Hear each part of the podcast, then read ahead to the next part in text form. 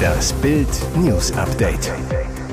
Es ist Montag, der 29. August und das sind die Bild meldungen Leck mit hochexplosivem Wasserstoff, Raketenstart geplatzt.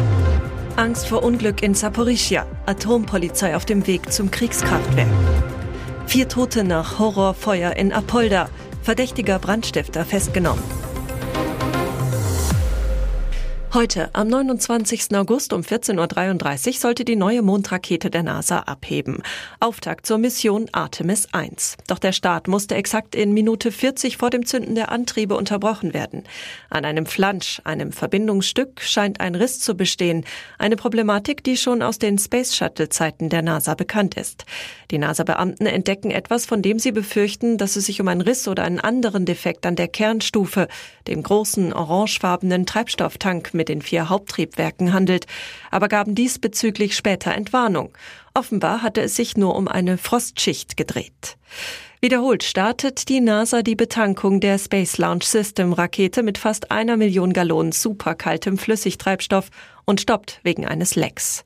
Schließlich musste aus Sicherheitsgründen der Start um 14.36 Uhr abgesagt werden. Nächster Start soll am Freitag um 18.48 Uhr sein. Die Schwerlastrakete Space Launch System sollte die unbemannte Raumkapsel Orion ins All bringen. Fast eine Woche hätte sie bis zum Mond benötigt, sollte ihn umkreisen und nach sechs Wochen im Pazifik landen. Die Angst vor einer neuen nuklearen Katastrophe ist allgegenwärtig. Seit März ist Europas größtes Kernkraftwerk in Saporischia von russischen Truppen besetzt und wird von den Invasoren als Gefechtsstellung und als Schutzschild benutzt. Weil das Kraftwerksgelände immer wieder unter Beschuss gerät, befürchtet die internationale Gemeinschaft einen Unfall. Vergangene Woche hatten sich bereits zwei Reaktoren notabgeschaltet, weil die Stromversorgung zeitweise ausfiel. Jetzt ist die Atompolizei auf dem Weg nach Saporischia. Experten der Internationalen Atomenergiebehörde IAEA e sollen das Kraftwerk in dieser Woche inspizieren. Der Einsatz der IAEA e garantiert eine neutrale Beurteilung der Lage vor Ort. Die Experten wollen selbst Schäden und Sicherheitssysteme untersuchen, weil die Angaben aus Kiew und Moskau dazu oft widersprüchlich sind. Die Lage am AKW hatte sich zuletzt stark zugespitzt. Am Sonntagabend schlugen angeblich mehrere Artilleriegeschosse in der Stadt Enerhodar ein, in der die Kraftwerksbediensteten wohnen. Wie in den Tagen zuvor machten die russische und die ukrainische Seite sich gegenseitig für den Beschuss verantwortlich. Laut der Internationalen Atomenergiebehörde in Wien sind alle Säulen der nuklearen Sicherheit in Zaporischia zumindest angeknackst. Bei einem verheerenden Wohnhausbrand in Thüringen kamen am Sonntag mindestens vier Menschen ums Leben. Im Dachstuhl eines Mehrfamilienhauses in Apolda brach das Feuer aus. Schnell fing das Treppenhaus aus Holz Flammen und schnitt den Bewohnern den Fluchtweg ab. Dann folgten dramatische Szenen. Schreiend standen die Menschen an den Fenstern, knoteten Bettlaken aneinander. Ein Mieter sprang in seiner Panik heraus und starb. In den Trümmern wurde eine Leiche entdeckt. Die Identität ist noch unklar und muss über einen DNA-Test bestimmt werden. Am Montagnachmittag folgte dann eine weitere Schockmeldung. Ein Gutachter entdeckte noch zwei stark verkohlte Todesopfer im Dachgeschoss. Laut Polizei hätten sich in dem Haus mehr Menschen aufgehalten, als dort gemeldet waren. Deshalb ist es möglich, dass noch weitere Todesopfer in der Brandruine liegen. Insgesamt wurden etwa 30 Bewohner von den Einsatzkräften der Feuerwehr mit Drehleitern und Sprungkissen gerettet. Nach Angaben von Innenminister Georg Mayer ist ein Tatverdächtiger vorläufig festgenommen worden. Der 35-Jährige habe sich den Ermittlern gestellt, sagte Mayer am Montag in Apolda. Prozessauftakt um den brutalen Messermord an der 16-jährigen Polizistentochter Hanna W. am Flughafen Memminger Berg.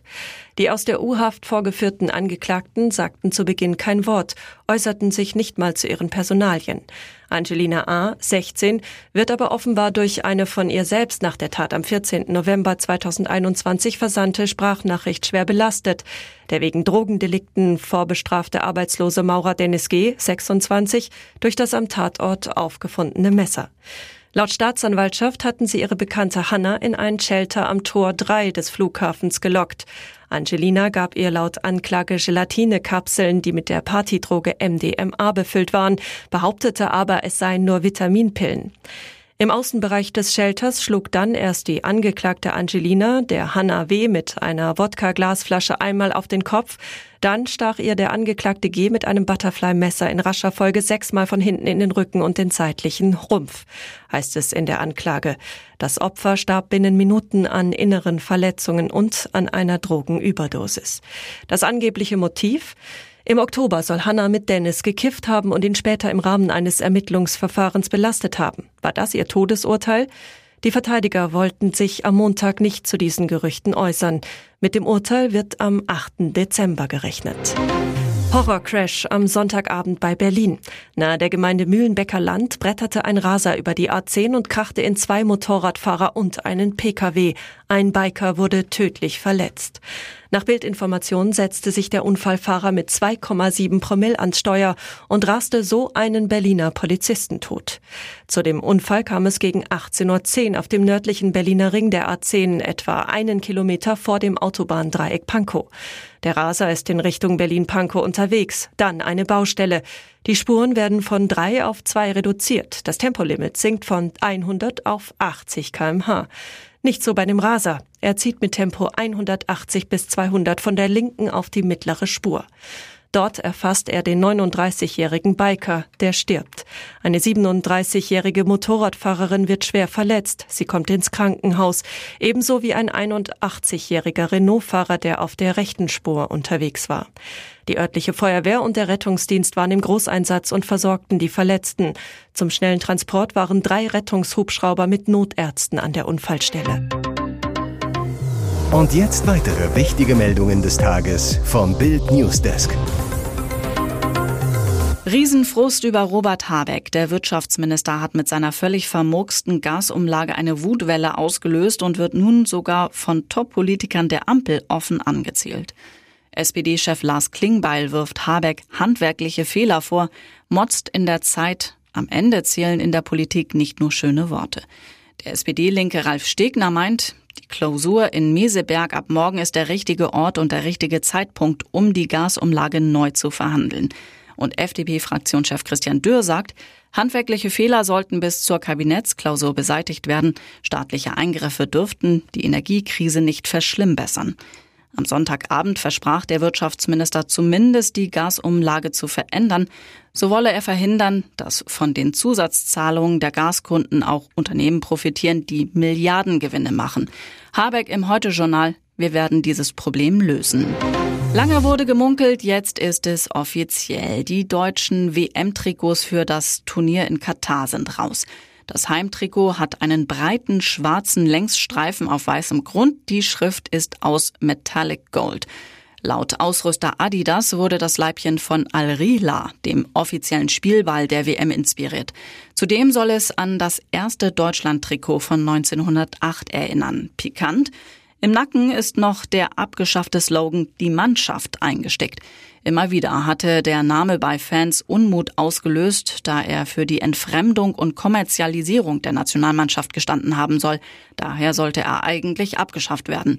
Im Adidas Shop werden die neuen Leibchen zum Verkauf angeboten und Überraschung, das Auswärtstrikot ist bereits ausverkauft.